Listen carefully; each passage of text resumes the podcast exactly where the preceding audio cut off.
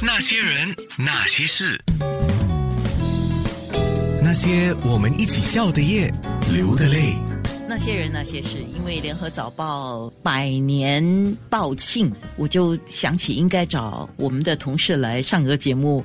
比如说像叶振中呢，是联合早报高级摄影记者。你们摄影记者就是背着那些相机，也要拿着手机，因为现在还要同时上社群媒体，所以有时候看你们好像也跟我们做广播差不多了，八爪鱼了，只是不同的范围而已。是对，因为现在不止拍照片，我们也得担任拍视频的这一个工作。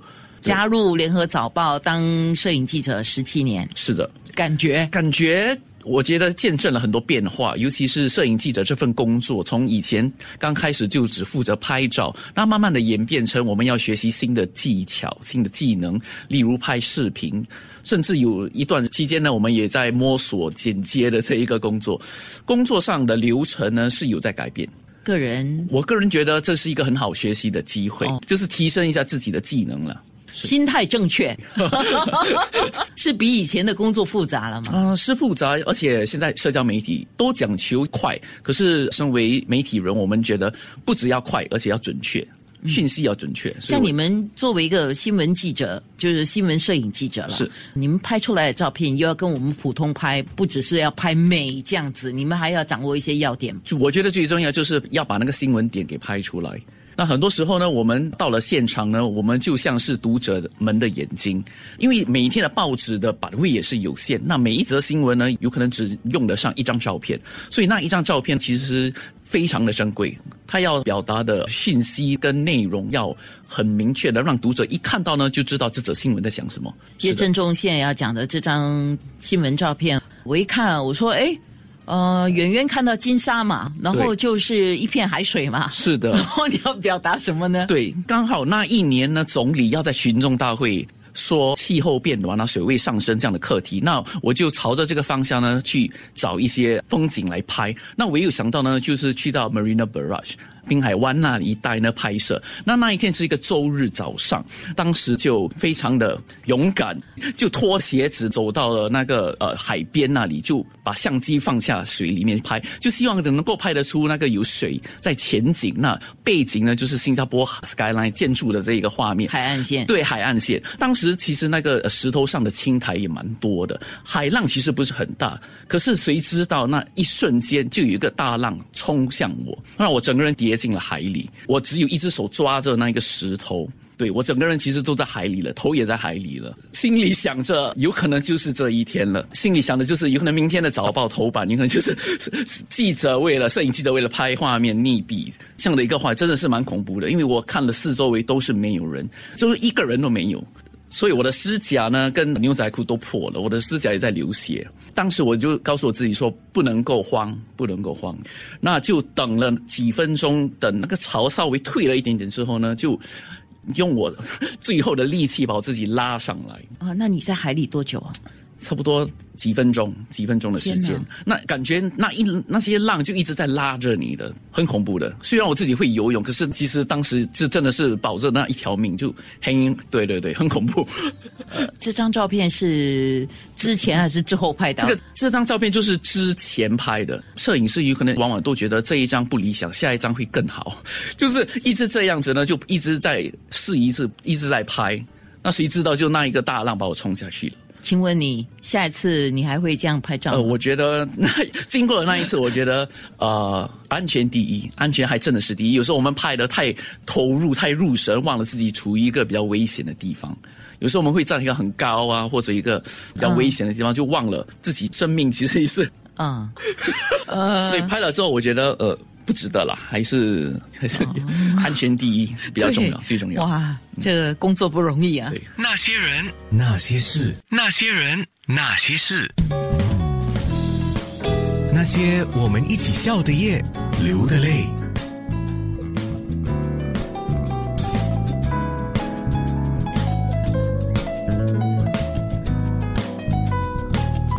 那些人，那些事。叶振中，联合早报高级摄影记者。联合早报最近办的这一系列摄影记者展出了他们费尽九牛二虎之力拍出来的新闻照片，有一些得奖，有一些就是很有历史性，尤其是可以看得到早期新加坡建国的时候呢，我们前辈摄影记者拍的那些很珍贵的照片。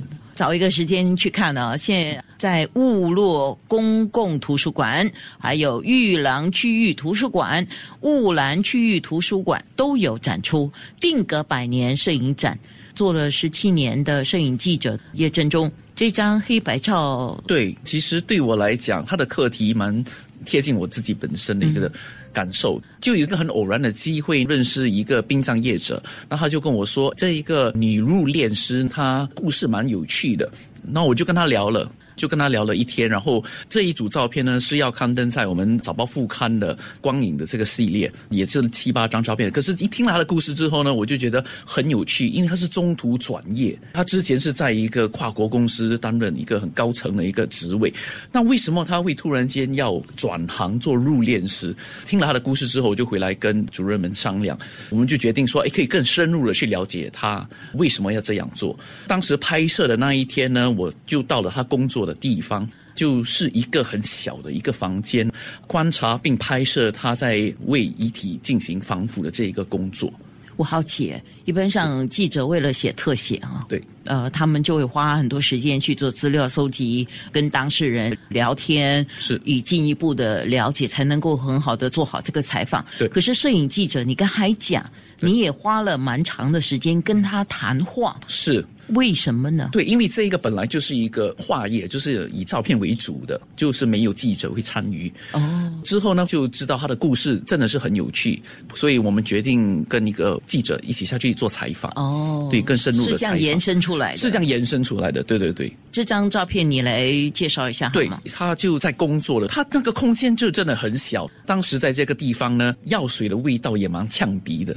自己本身呢就戴着口罩，穿着这个防疫服一样的，对对对对对，全程我就在观察，因为我自己对这个课题很有兴趣。那看到的是有一点点紧张，也有一点点害怕。当然，我们也不能够拍到遗体的特征，就拍了一些特写，比较就是看得到手或者脚的这样的画面。那你看到的这一张呢，我很喜欢，因为其实它本身不是黑白的照片，它本身整组照片都是彩色的。那要在刊登的前三天。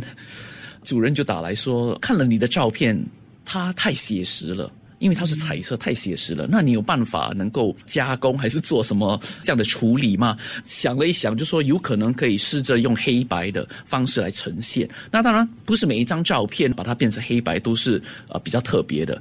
那刚好这个主题呢，跟它的人物跟构图，它变成了一张黑白照片，它可以更好的把我想表达的。讯息给带出来。那些人，那些事，那些人，那些事，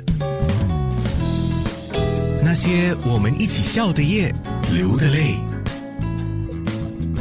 那些人，那些事。今天，联合早报高级摄影记者叶振中来上节目。我们从定格百年摄影展谈起，谈了他从事这个新闻摄影记者十七年拍的一些照片。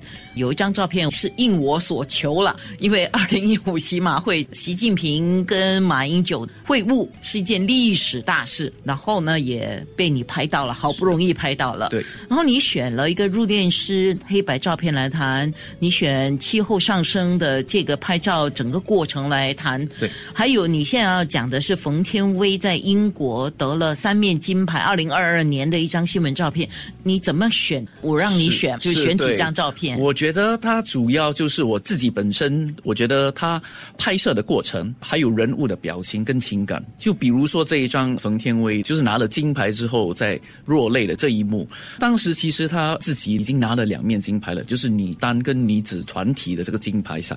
这一个其实最后一天就是女单，当时跟曾健也是。新加坡的乒乓选手争夺这个金牌。我们拍的时候呢，其实他应该是直落好几局了，前面两局应该是直落了。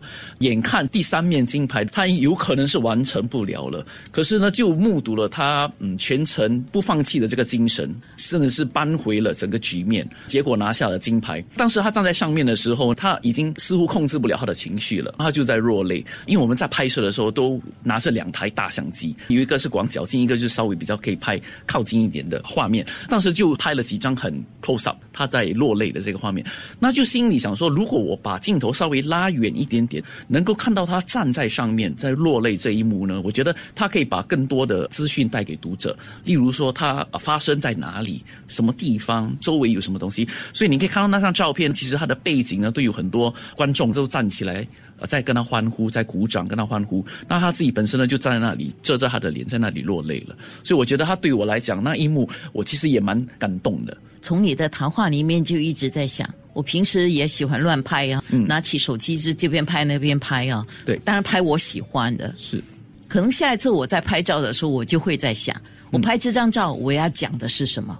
对，是因为现在有可能科技太发达了，大家有拿着手机的就拍，似乎已经错过了这个思考的这个过程。因为以前拍底片、拍胶卷不一样，你看不到，因为你看不到它的成果是什么。你在拍的时候，有可能你稍微会注意一点点，可是现在不一样，你你看到了你就直接按了，比较少去想说，哎，这个构图、这个情感到底重不重要。所以有可能我们拍四五百张照片，那到底有哪一张照片呢？你觉得是最好的？那个是我们要去揣摩的这一块。我知道你们有在给一些讲座，对，是。这个星期六，我的同事家珍，他会在十一点在玉郎的区域图书馆呢举行一个摄影讲座，主要讲的是体育摄影。四月二十九号的时候呢，我另外一位同事志阳，他会跟大家分享马国大学。的，因为去年的时候，马国大学的早报也设了一个大团队过去那里采访，还有他也善于飞这个 drone 空拍的这一个技巧，所以他也会跟读者们分享这一块。讲座是免费，但是图像转印工作坊是每组两个人二十元，是当场报名吗？可以在线上报名，因为他们需要准备这个材料。好，工作坊其实也蛮有趣的，他就让读者亲身体验怎么把一个图案变成一个很有艺术的作品。那些人，那些事。